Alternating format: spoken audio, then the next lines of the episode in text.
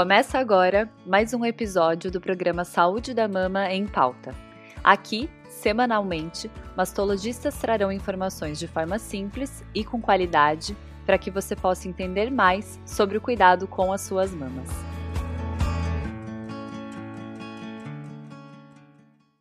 Síndrome dolorosa pós-mastectomia.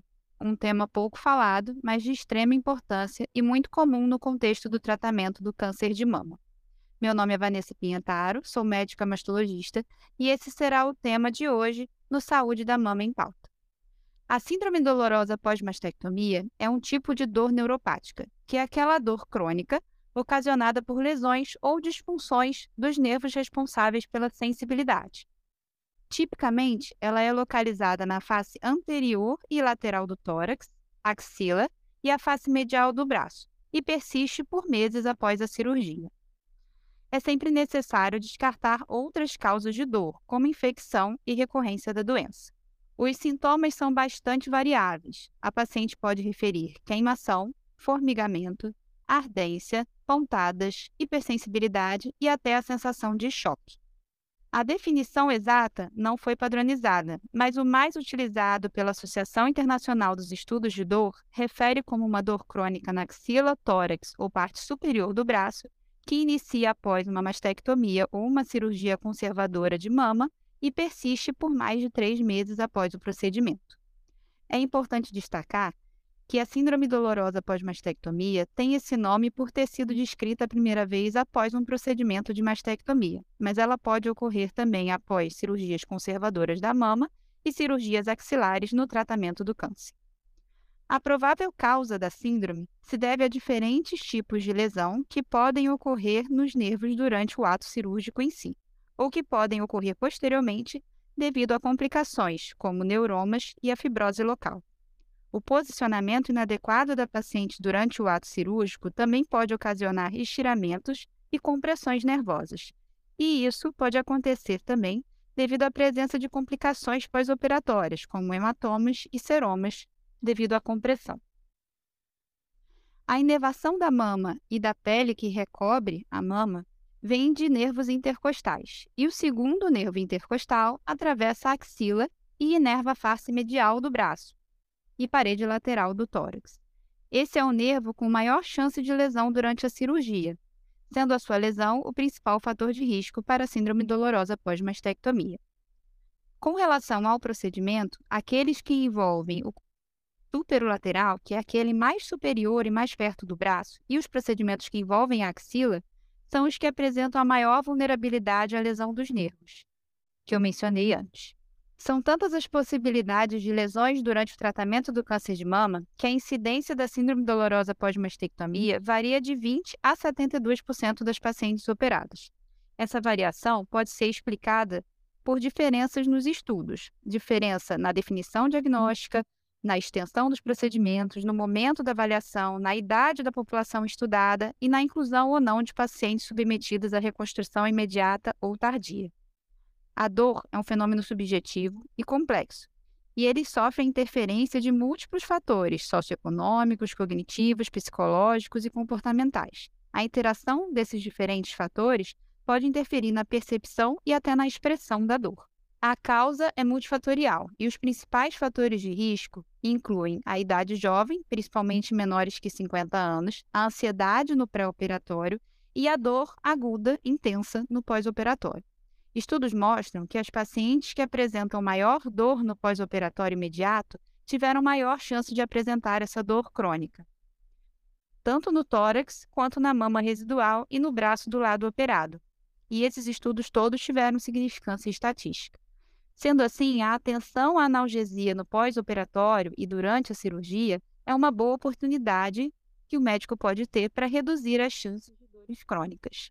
Essa analgesia é tão importante que os principais estudos sugerem a possibilidade do uso de medicações preventivas para dor no pré-operatório, bloqueios regionais feitos, feitos principalmente pelos anestesistas, os bloqueios dos nervos após a indução anestésica, os bloqueios intercostais durante a cirurgia, até a intensificação da analgesia no pós-operatório dos primeiros sete dias após o procedimento.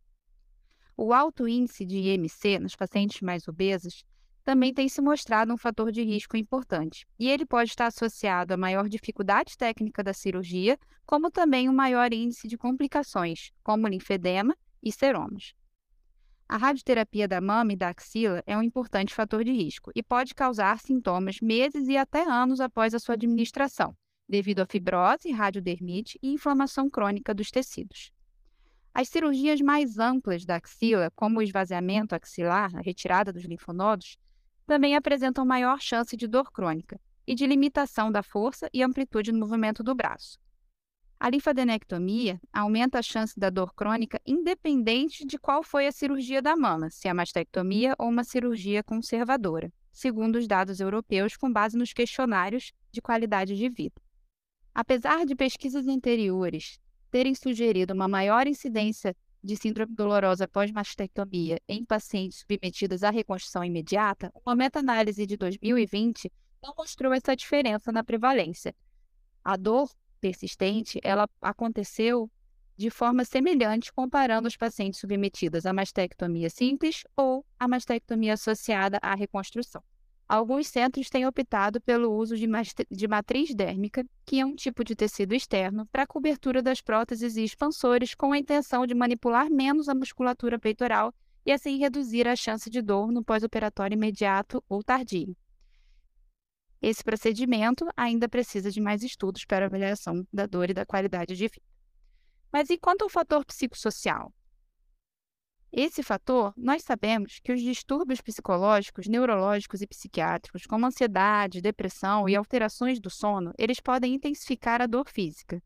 Sendo assim, estar atento a esses distúrbios e tratá-los sempre que possível pode ter ainda mais benefícios e reduzir os índices de dor das nossos pacientes.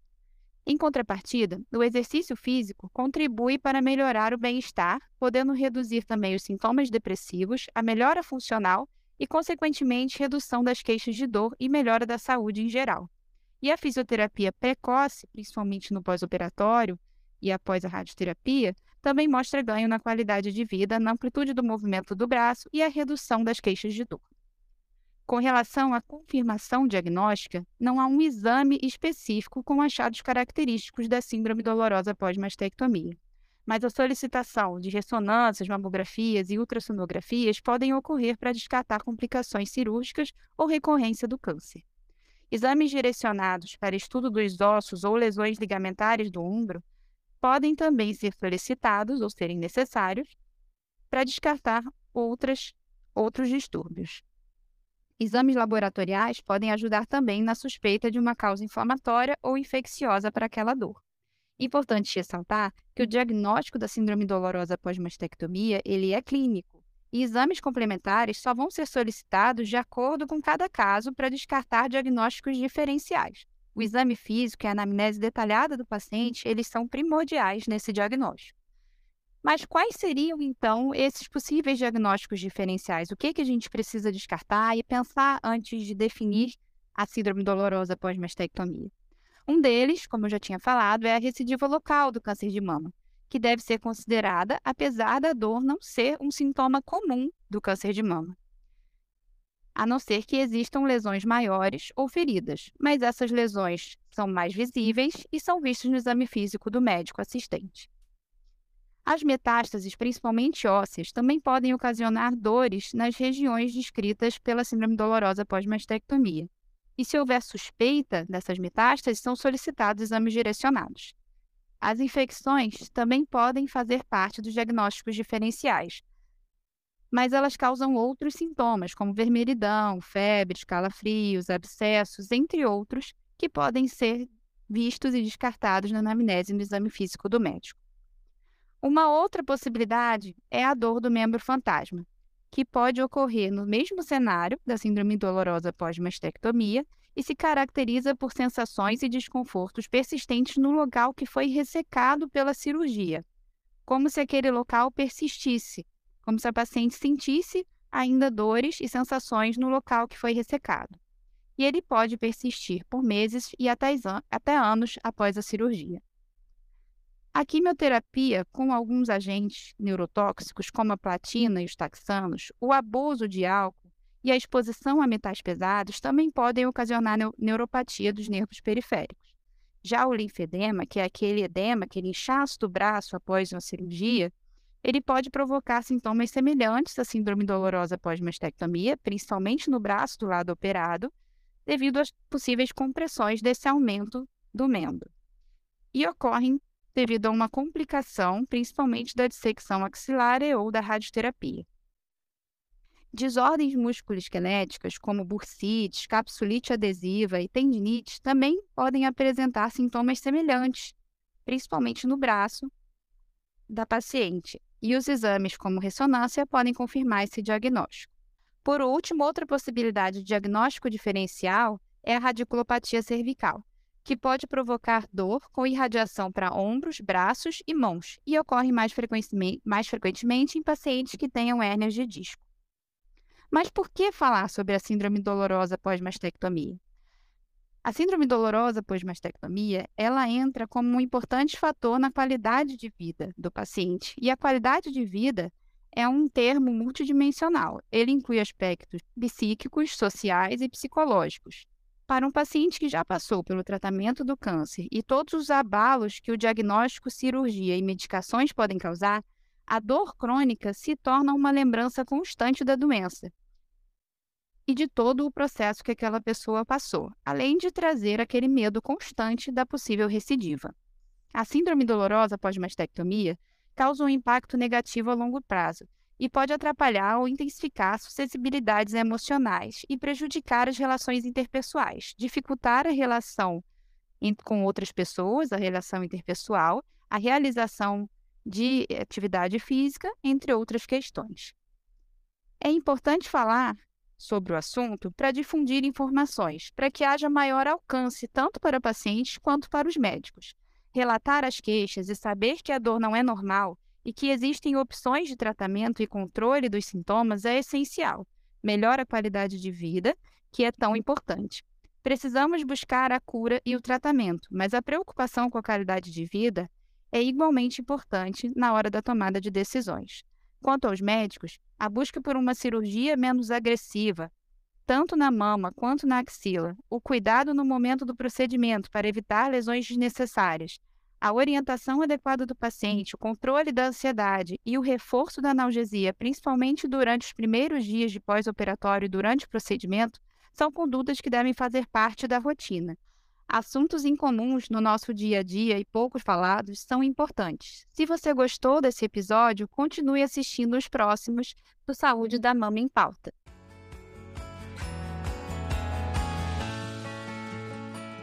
Esse podcast é uma iniciativa da Sociedade Brasileira de Mastologia para te ajudar a entender mais sobre prevenção, detecção precoce e tratamento do câncer de mama. Aproveitem os próximos episódios e fiquem por dentro das nossas novidades através das redes sociais, arroba SBMastologia no Instagram, Sociedade Brasileira de Mastologia no Facebook e também no nosso site, sbmastologia.com.br.